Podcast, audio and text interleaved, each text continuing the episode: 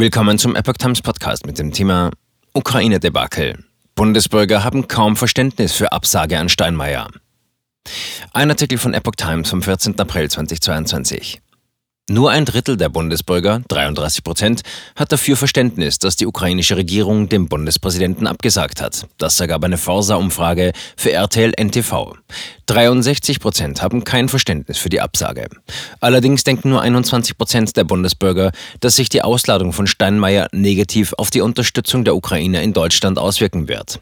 Eine große Mehrheit von 74 Prozent geht hingegen davon aus, dass die Absage darauf keinen Einfluss haben wird. Nach der Ablehnung des Besuchs des Bundespräsidenten hat die Ukraine Bundeskanzler Olaf Scholz nach Kiew eingeladen. 55 Prozent der Befragten sind der Ansicht, dass der Bundeskanzler die Einladung annehmen sollte. 41 Prozent meinen jedoch, Olaf Scholz solle von einem Besuch in Kiew vorerst absehen. Datenbasis 1006 Befragte. Erhebungszeitraum 13. April 2022.